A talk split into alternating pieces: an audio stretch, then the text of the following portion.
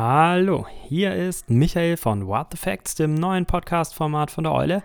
Und ich habe heute den wundertollen Georg bei mir. Hallo Georg. Hallo. Ich habe ja deinen Artikel in der Eule gelesen über das Fasten. Ich meine, die Fastenzeit, die dauert jetzt schon natürlich ein bisschen an und so, aber wir haben erst jetzt hier Gelegenheit gefunden, mal miteinander darüber ins Gespräch zu kommen.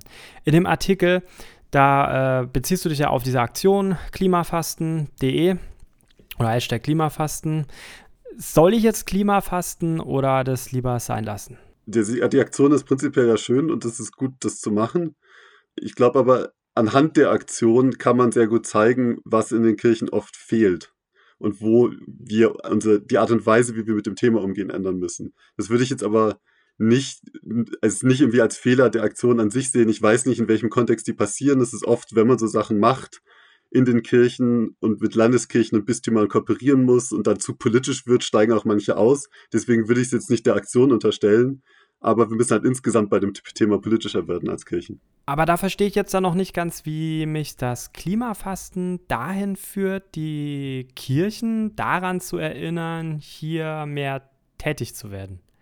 Mir ging es daran, an, an, als Aufhänger an Aschermittwoch und als beispielhaft teilweise anhand dieser Initiative zu zeigen, wo halt auch viel schief läuft in der Diskussion, in den Kirchen, aber auch in gewissem Maße auch in der ganzen Umweltbewegung. Also die Umweltbewegung an sich hat schon ein Problem, dass sie oft zu individualistisch denkt. Also diese ganzen Sachen, dass wir super starke Fokus auf CO2-Fußabdrücke und No-Waste-Shop und sonst was machen, anstatt halt auf Reflexionen darüber, welche systemischen Ursachen die Probleme haben, womit ich jetzt nicht Kommunismus meine oder so, sondern erstmal einfach, wie organisieren wir Energiesysteme, wie organisieren wir Verkehrssysteme. Und da schon die Diskussion zu individualistisch oft ist und das dann in den Kirchen nochmal das Problem nochmal verstärkt ist, einfach weil leider die Kirchen in Deutschland, was ja in der Weltkirche oft anders ist, oft eh schon sehr individuell denken, sehr diese Einzelmoral anstatt Sozialethik zu machen, anstatt wirklich Systeme zu erkennen und zu kritisieren.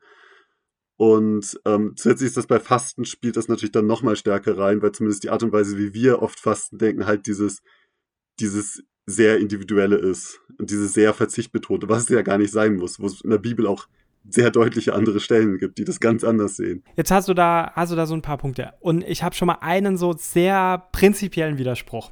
Ja. Und zwar, dass die Kirchen in diesem Bereich zu wenig machen würden. Also wenn ich jetzt mal sagen würde, wenn es in der evangelischen Kirche, ja, ich bin selber evangelischer Theologe, bin Vikar in der evangelischen lutherischen Landeskirche in Bayern, und ich muss definitiv sagen, ein Markenkern der evangelischen Kirche ist doch einfach irgendwas mit Öko zu machen. Also der Vorwurf, der kommt doch von allen Seiten, so dann auch von Konservativen und so immer wieder, dass da einfach viel zu viel das Moral, die neue Dogmatik ist etc. Und es ist ja alles auf dieser Ökosache begründet und auch Umweltbeauftragte in den Landeskirchen seit den 70er Jahren. Also man schaut auf eine jahrzehntelange Geschichte von Umweltbeauftragungen zurück und auch das Engagement in den Kirchengemeinden selber, auch über, über Projekte, die ständig sind, habe ich einfach nicht das Gefühl, dass jetzt in den evangelischen Kirchen dieses Thema nicht präsent wäre und dort nicht viel passieren würde. Also, jein. Ähm, also ich kenne die katholische Seite besser, weil ich ja selbst aus der katholischen Seite komme, aber auf der evangelischen Seite läuft da sehr, sehr viel schief. Da gibt es seit 30 Jahren wunderschöne Dokumente und so wirkliches ernsthaftes, breites, systemisches und wirksames Handeln gibt es ziemlich wenig. Also wenn du zum Beispiel anschaust, die EKD hat 2016 die Landeskirchen gebeten, Divestment von allen fossilen Rohstoffen zu machen. Aber heutzutage ist es immer noch, dass der Arbeitskreis kirchlicher Investoren nur Kohle-Divestment empfiehlt und Fracking und Teersand. Aber Öl und Gas ist da selbst auf der Ebene kein Thema und wirklich veröffentlichtes Divestment haben meines Wissens, es kann sein, dass sich ein bisschen geändert hat, ich bin gerade dabei, das nochmal zusammenzutragen, Hessen-Nassau und Berlin-Brandenburg. Und ELKB hat es auf ihrer Website, aber es, es ist alles nur Kohle. Und alle anderen Landeskirchen haben es nicht mal gemacht. Über was für Geld reden wir jetzt beim Divestment? Finanzanlagen der, der Landeskirchen. Über Pensionsfonds oder.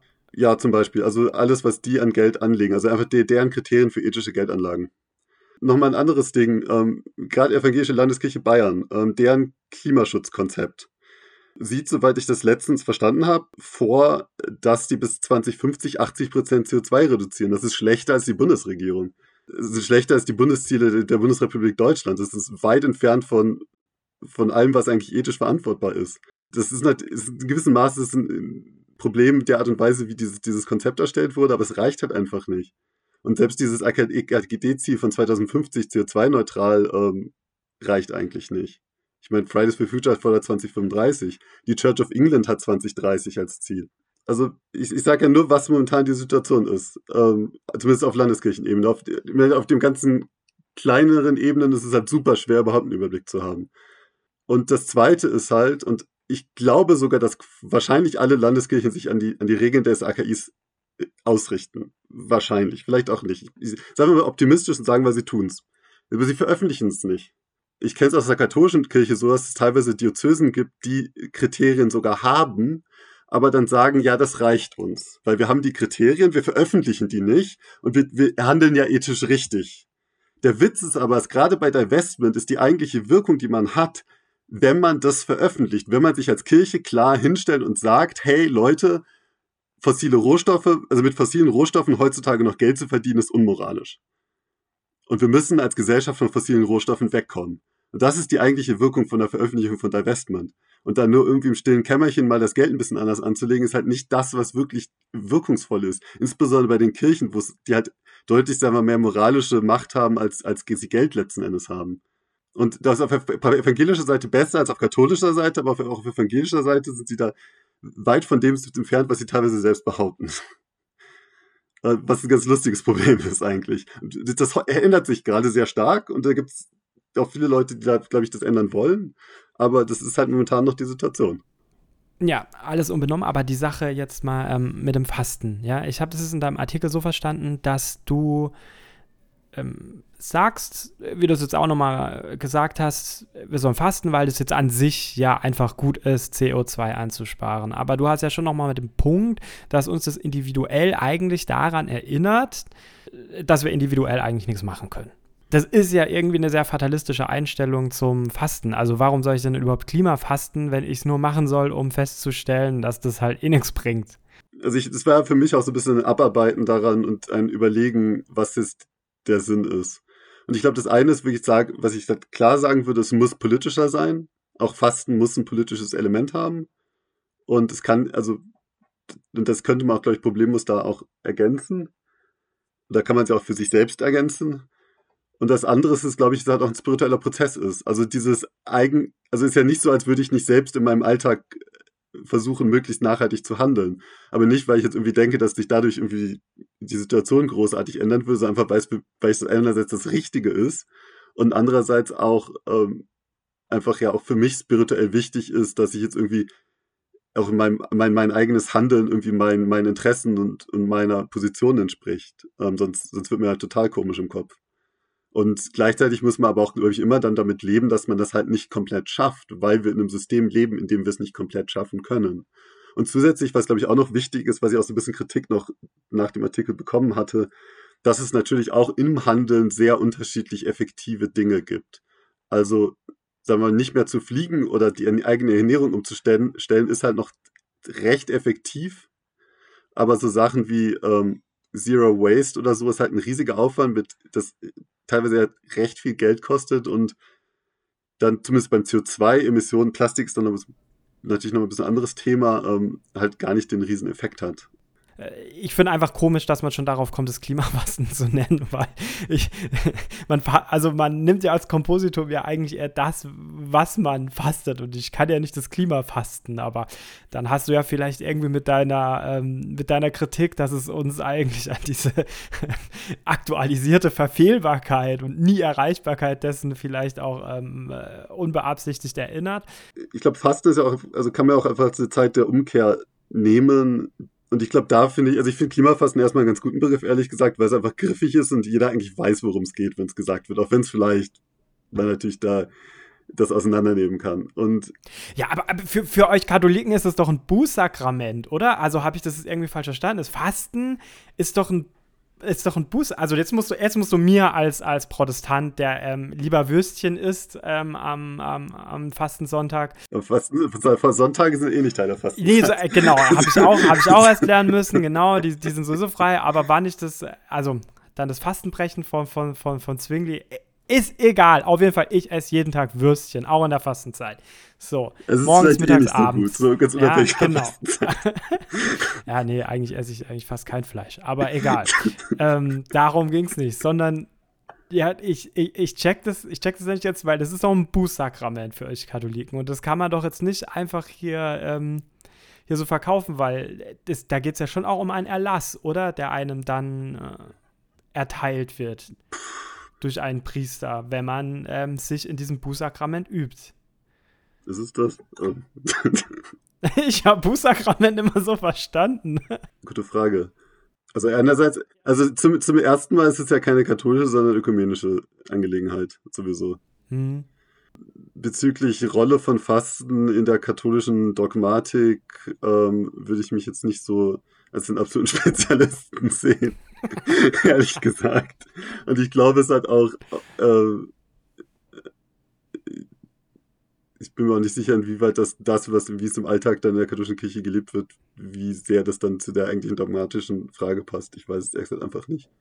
Ich kenne es hauptsächlich so als so, so, ein, so ein Ding, dass man es halt irgendwie als Verzichtssache ansieht oder als, als Sache, um sich nochmal irgendwie Dinge bewusst zu machen, wo ich vermute, dass gar wahrscheinlich zur evangelischen Seite gar nicht die großen Unterschiede wahrscheinlich sind. Wenn du die Statistiken anschaust, wenn du Statistiken anschaust, wie viele Katholiken zur Beichte gehen, glaube ich nicht, dass das so die zentrale Rolle spielt.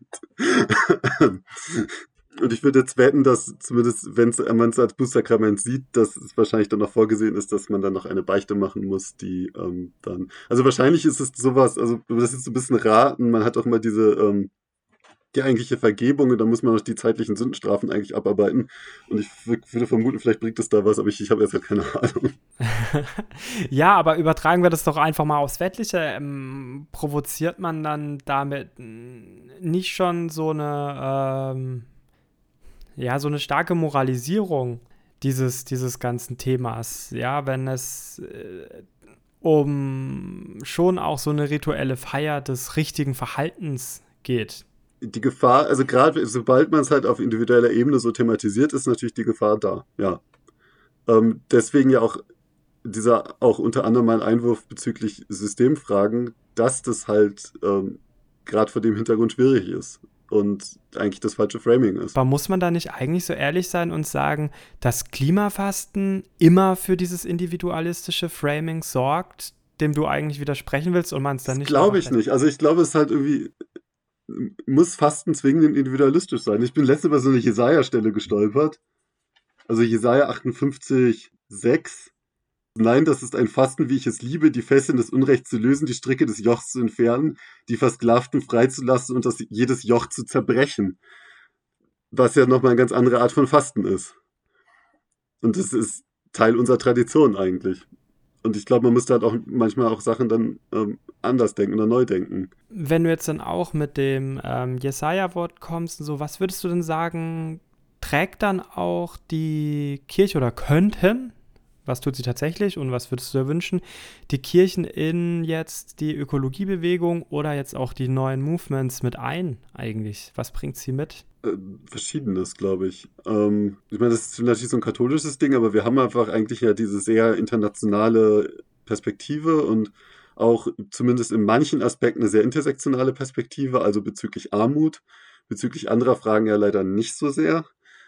Und wir haben zusätzlich auch einfach einen sehr großen kulturellen Schatz, ein sehr großes Netzwerk, ähm, Dinge nochmal anders zu framen, anders anzusprechen, als es vielleicht die standardmäßig in der Klimabewegung so passiert. Ähm, also und zusätzlich glaube ich auch mit Spiritualität nochmal auch eine andere Art und Weise, vielleicht teilweise sogar resilienter ähm, Aktivismus zu machen oder nachhaltiger Aktivismus zu machen. Wie würdest du denn jetzt die Spiritualität da verorten? Weil mir kommt es jetzt dann, wenn man das in diese ähm, Ökologiebewegungen mit reinbringt, schon so vor, als hätte man eine starke Moralisierung von einem spirituellen Output. Das, warum moralisieren? Weil man da den spirituellen Ausdruck an eine bestimmte äh, Funktion knüpft. Man möchte damit ein Verhalten dann hervorrufen, so wie ich es verstanden habe, oder eine Verhaltensänderung oder eine prinzipiell andere ähm, Haltung, die man gegenüber jetzt der ähm, Ausbeutung der Natur vielleicht hat, wenn man es jetzt mal äh, mit dem Begriff packen soll, und natürlich auch zu sagen, dass der Mensch sein Verhältnis dazu in irgendeiner Weise ändern muss. Und weniger CO2 ausstoßen. Also ist dann ja sehr zielgerichtet. Und ich hätte jetzt dann Spiritualität schon etwas zielloser verstanden. Klar, also ich würde jetzt auch, also wenn du so breit fragst, was ist die Rolle der Kirchen bezüglich Klimabewegung, würde ich Spiritualität auch breiter verstehen. Mhm. Das Erste, wo ich echt dran denken würde, ist, mhm was wir halt ein riesiges Problem auch gerade in der Klimabewegung, die, die ganze Frage von Climate Anxiety und auch darüber hinaus einfach dieses, dieses, die Frage, wie gehe ich als Aktivist damit um, dass es halt echt anstrengend ist, dass es lange dauert, dass ich einem eigentlich großer Bedrohung bewusst bin und andere Leute nicht darauf reagieren. Das sind ja alles Sachen, die man irgendwie auch psychisch verarbeiten muss. Und da kann natürlich eine, eine Spiritualität, die, die mir dabei hilft, natürlich nützlich sein. Ähm, damit will ich nicht sagen, dass nicht andere da auch andere Wege oder nicht christliche Spiritualitäten haben, die ihnen da weiterhelfen, aber ich glaube auch da, dass gerade im Christentum da sehr viel, sag mal, Ressourcen sind, um damit auch ähm, umzugehen. Ähm, und zusätzlich, was nochmal ein anderer Punkt ist, diese ganze Frage von Ökospiritualität. Und das ist ja zum Beispiel was Franz Franziskus sehr stark macht, dieses, ähm, dass er die Klimakrise auch als eine spirituelle Krise sieht. Ähm, die, die deswegen auch eine spirituelle Umkehr braucht und auch eine Neubesinnung darum, was bedeutet, was ist unsere Interdependenz mit Natur? Was ist unsere Rolle in der Natur? Was ist unser Verhältnis mit Natur? Also diese ganze Frage von so Cultural, Culture Nature Divide und so. Ähm, und auch die Frage von Umgang mit Technik. Da, ich bin da erst manchmal so ein bisschen skeptisch, weil ich natürlich ein alter Aktivist bin und dann spirituelle Umkehr natürlich tendenziell so ein bisschen länger braucht und wir eigentlich die Zeit dafür nicht haben, böse gesagt. Aber natürlich ist es ähm, eigentlich ein wichtiges Thema und auch natürlich ein ganz genuin The genuines Thema der Kirchen. Aber ich glaube halt eine gesunde Spiritualität oder was du ja meinst, dieses irgendwas da reinzwingen, eine gesunde Spiritualität hat ja irgendwas mit der Realität zu tun. Und unser, unser ganzes Argument als Klimabewegung ist ja, dass wir momentan als Gesellschaft in einem verdammt krassen Zustand von Realitätsverweigerung sind. Dass wir nicht, nicht die Folgen unseres eigenen Handelns sehen, nicht die Folgen unseres eigenen Handelns akzeptieren wollen und, und teilweise auch die Folgen ja dann eher andere Leute darunter zu leiden haben. Und das ist ja auch wirklich eine spirituelle oder eine, eine, eine Wahrnehmungskrise. Ist das jetzt synonym bei dir, Bewusstseinswandel und Spiritualität oder Ökospiritualität, wie du es vorher genannt hast? Nee, erstmal nicht. Also die Spiritualität ist ja, also wenn zum Beispiel wie Doris Reisingers Definition nimmt, ist es ja erstmal sehr an die Art und Weise, wie ich irgendwie Sinn organisiere. Also, also wie ich, wie ich sinnhaft mit meinem Leben umgehe. Ähm, und natürlich da im christlichen Kontext vielleicht noch eine, eine Spur enger, aber ähm, und natürlich sind Wandel dann etwas, was natürlich mit Spiritualität und mit Bewusstseinswandel zu tun hat, aber ich kann ja auch mich nicht wandeln und eine Spiritualität haben, also ist ja klar. Man hat ja in diesem ganzen konziliaren Prozess mit Friede, Gerechtigkeit, Bewahrung der Schöpfung diesen super genialen Kniff gemacht und die Bewahrung der Schöpfung da noch irgendwie reingeprügelt, von deutscher Seite aus als evangelische, ja. Ähm, die Katholiken waren da ja erstmal nicht damit dabei.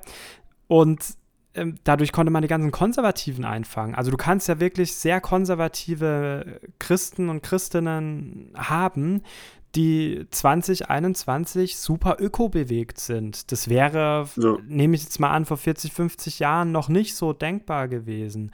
Und dass man sich in diesem Thema auch immer sehr schnell einig ist, auch in sehr konkreten, ortsbezogenen Fragen, wie, ja, beheizt man jetzt halt mal seine Kirche oder wo bezieht man seinen Kaffee her etc. pp. Ich sehe das Problem nicht in, nicht in dieser Schärfe. Ich glaube, das Bewusstsein ist schon, ist schon gewandelt. Sage ich jetzt einfach mal so. Ich bin da deutlich skeptischer. Also, mein, wie gesagt, ich, ich kenne die katholische Seite besser.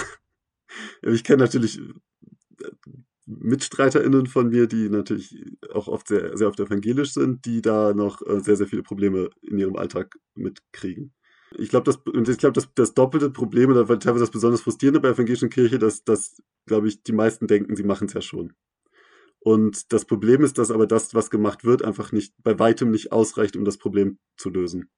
Und gleichzeitig dann oft auch Positionierungen vermieden werden, insbesondere wenn sie deutlich sein könnten. Also, dass da eine wirkliche Entschiedenheit da ist, bin ich skeptisch. Und gerade auch einfach, wenn man sich einfach die Entscheidung anschaut, dass man irgendwie äh, seit 30 Jahren über, über, über Klimawandel schreibt und irgendwie erst 2016 auf die Idee kommt, durch halt auch die weltliche Klimabewegung zu sagen, okay, vielleicht sind unsere fossilen Anlagen irgendwie nicht, nicht okay. Und dann bis heute, also fünf Jahre später, mit Fridays for Future und allem, die, die meistens noch nicht veröffentlicht haben und wenn und selbst der AKI halt nur Kohleinvestment empfiehlt. Also das kann es doch nicht sein. Also ist der, der arbeitskreiskirchliche Investoren der, ähm, der, evangelischen Land, äh, der evangelischen Kirche immer noch meint, man, man, es wäre ethisch vertretbar, Geld in Öl zu investieren. Also, also in Ölförderung oder auch, und auch letzten Endes das, das 2050er Ziel der EKD. Einerseits, wie viele Landeskirchen haben es wirklich schon umgesetzt? Und andererseits ist das wirklich das Ziel, dass man sich da groß moralisch mit positionieren will. Da sollte deutlich mehr gehen und muss deutlich mehr gehen eigentlich. Und das ist halt auch natürlich ein bisschen dieser Zwiespalt, dass man ist. Natürlich macht die evangelische Kirche mehr als die katholische Kirche. Ähm, auch wenn wir auf der Kirche jetzt zwei Erzbistümer haben, die sagen, wir machen 2030 klimaneutral. In der Breite, ist, klar ist die evangelische Kirche besser aufgestellt, das ist keine Frage. Sie ist, ist auch politischer als die katholischen Kirchen das, in Deutschland, das ist auch keine Frage aber ein bisschen dieser Zwiespalt, weil man dann oft halt doch nicht genug eigentlich macht und sich gleichzeitig super toll dabei fühlt. Bringt es jetzt wirklich so viel, wenn die Landeskirchen und Bistümer sagen, wir machen jetzt bis 2030 klimaneutral? Klar, also ich, ich, ich persönlich, also einerseits sind es natürlich auch nicht ganz zu vernachlässigende Mengen CO2 und das ist natürlich auch einfach eine individualethische Frage, aber es ist natürlich ein politisches Signal. Ich meine, wenn die EKD sagt, 2050 Klimaneutralität reicht für uns, wie soll die dann noch irgendeinen Lobbyismus machen, dass der Bund sein Klimaziel verstärkt? Also du würdest einen Lobbyismus fordern von... Also, also ich meine, Lobbyismus ist ein böses Wort. Ich glaube, man sagt dann ja eigentlich eine, eine entschiedene Advocacy-Arbeit und darüber hinaus auch klare politische Zeichen. Ja, komm, bla bla, Lobbyismus ist Lobbyismus. Also sorry, also ja, können wir fancy, fancy andere Wörter dafür verwenden, aber trotzdem trotzdem sitzt jemand im Vorzimmer und versucht, ähm, ins Gespräch zu kommen. Ja, wir können es jetzt in dem Fall auch Anwaltschaft nennen, weil es kein genuin eigenes Interesse ist, was dort ähm, vertreten wird. Also es geht ja jetzt nicht um religionspolitisches Ziel oder irgendeine religionspolitische Gesetzgebung, sondern es geht ja eigentlich um was ähm, anderes. Ja, also kann man es ja, halt also Anwaltschaft eine, eine entschiedene Anwaltschaft für äh, hauptsächlich auch Menschen, die die besonders von der Klimakrise betroffen sind und natürlich auch für die Natur, ja. Und natürlich, gerade aus der Sicht der Verfüterbewegung, das, das Klimaneutralitätsziel müsste eigentlich 2035 sein.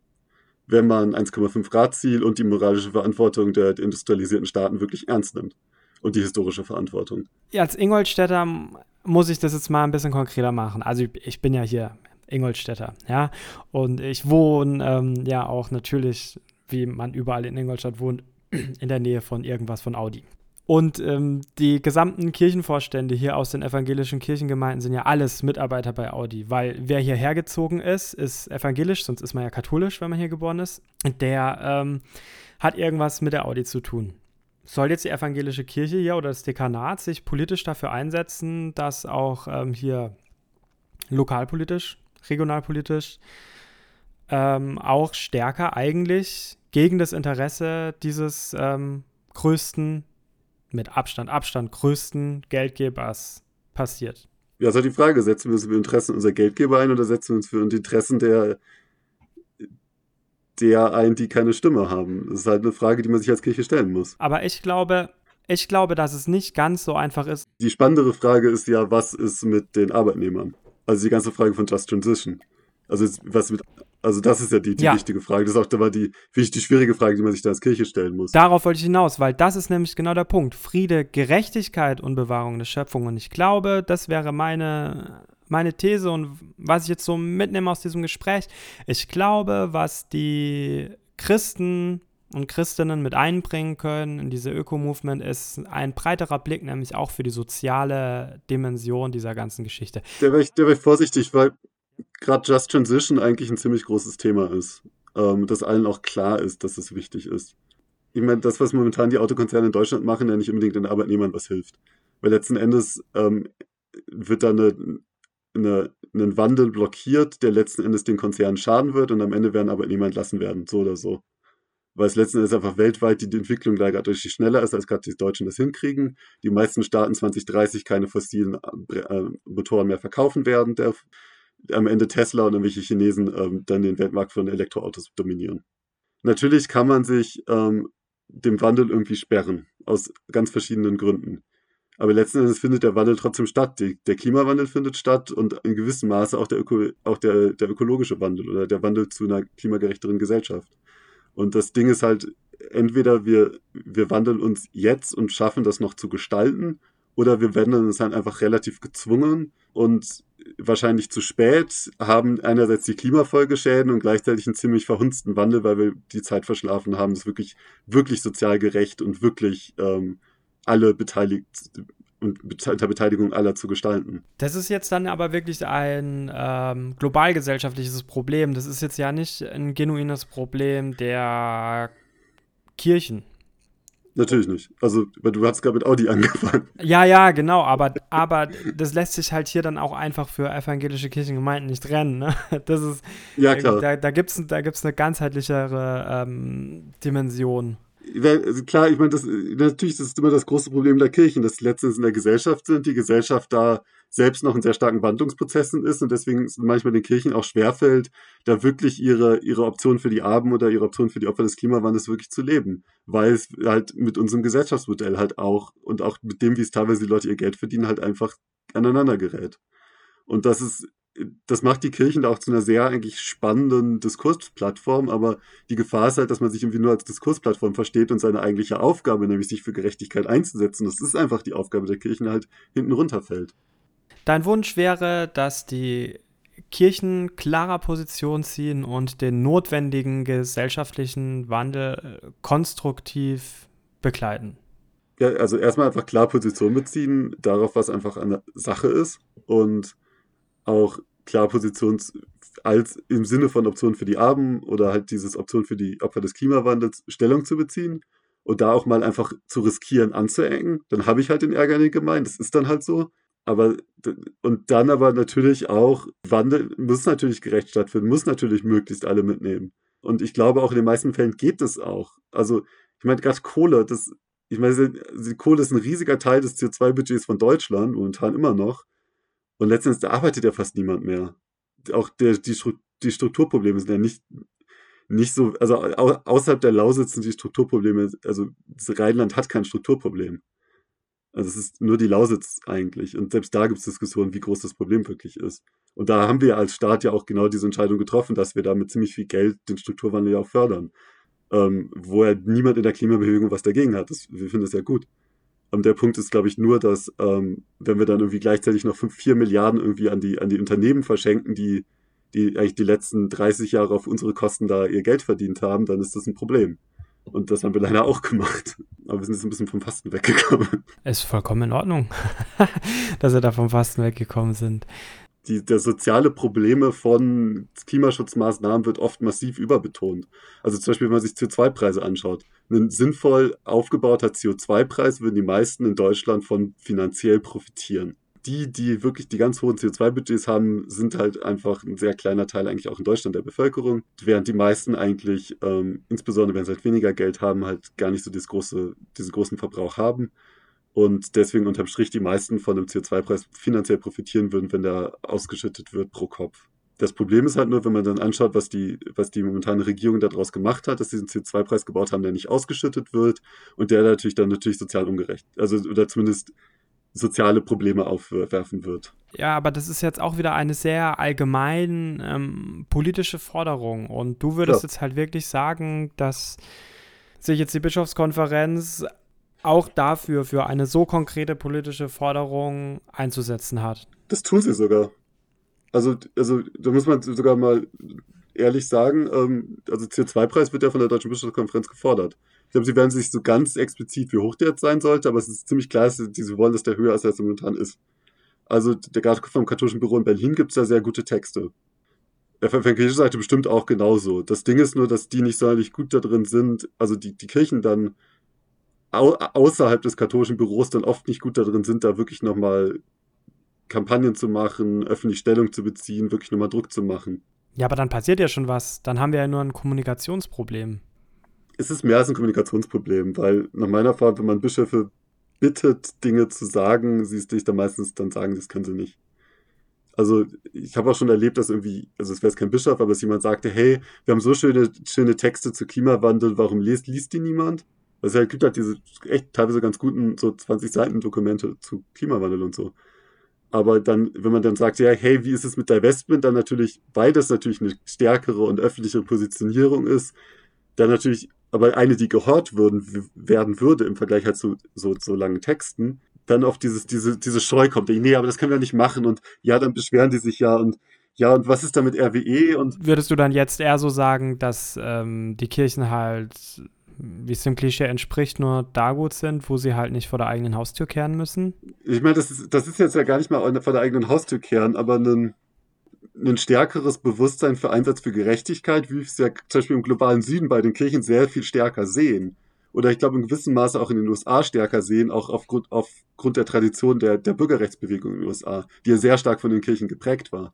Und das ist, glaube ich, ein Bewusstsein, dass es in Deutschland weniger vorhanden ist. Und ich verstehe nicht so ganz, warum. Ich glaube, da spielen halt diese teilweise staatskirchliche Sachen rein, da spielen Sachen rein, dass wir gerade auf der katholischen Seite eine Zeit lang Befreiungstheologie sogar bekämpft haben. Und da dieses, auch diese sehr starke Kooperation von Kirche und Staat ähm, spielt da mit rein. Dass dann Bischöfe sagen, ja, sie können ja nicht zu Klimastreiks aufrufen, weil sie haben ja selbst Schulen und da sind sie, da, da gibt halt einen Haufen Probleme und da die ecken dann natürlich auch an. Also ich meine, als, Pass, als, als Bischof Oster da sein in Passau auf die, auf die Fridays for Future Demo gegangen ist, dann sprang natürlich danach die CSU im Kreis. Ne? Ich würde sagen, die Flüchtlingskrise ist ein gutes Beispiel dafür, wie Kirchen deutlich Position beziehen können. Da hat man auf der Gemeindeebene viel gemacht, da haben die, da haben die Bischöfe angeeckt, dann haben die Bischöfe auch teilweise Zeichen gesetzt, da war eine viel, also wenn man das, das vergleicht mit dem, was zu, zu Klimawandel gemacht wird, finde ich, sieht man ganz gut den Unterschied. Auch bei der Flüchtlingssache hätte man sich vielleicht manchmal noch, noch mehr gewünschen können, natürlich. Aktivisten wünschen sich immer irgendwie mehr. Verstehe mich nicht falsch. Also, gerade bei der katholischen Seite gibt es an vielen Orten wirklich echt gute Sachen, ja. Und super engagierte Leute, überall das Wichtige wäre halt, das in die Breite zu tragen und nochmal politischer zu werden. Und auf evangelischer Seite einfach nochmal das, was schon gemacht wird, einfach nochmal nachzuschärfen, sich nochmal bewusster zu werden, nochmal entschiedener zu werden und wirklich dem anzupassen, was man eigentlich will. Also man redet ja von 1,5 Grad, aber 2050 und 1,5 Grad äh, ist halt ein bisschen eng. Wenn ihr da draußen an den Hörgeräten Lust habt mitzudiskutieren, ihr findet Georg Sauerwein auf Twitter. Ihr findet auch mich auf Twitter. Da könnt ihr gerne noch mit uns mitdiskutieren oder direkt unter dem Artikel. Ansonsten wünsche ich euch, wann auch immer ihr das hört, noch einen schönen Tag, eine schöne Woche und wir hören uns beim nächsten Mal beim WTF-Podcast von der Eule. Ciao!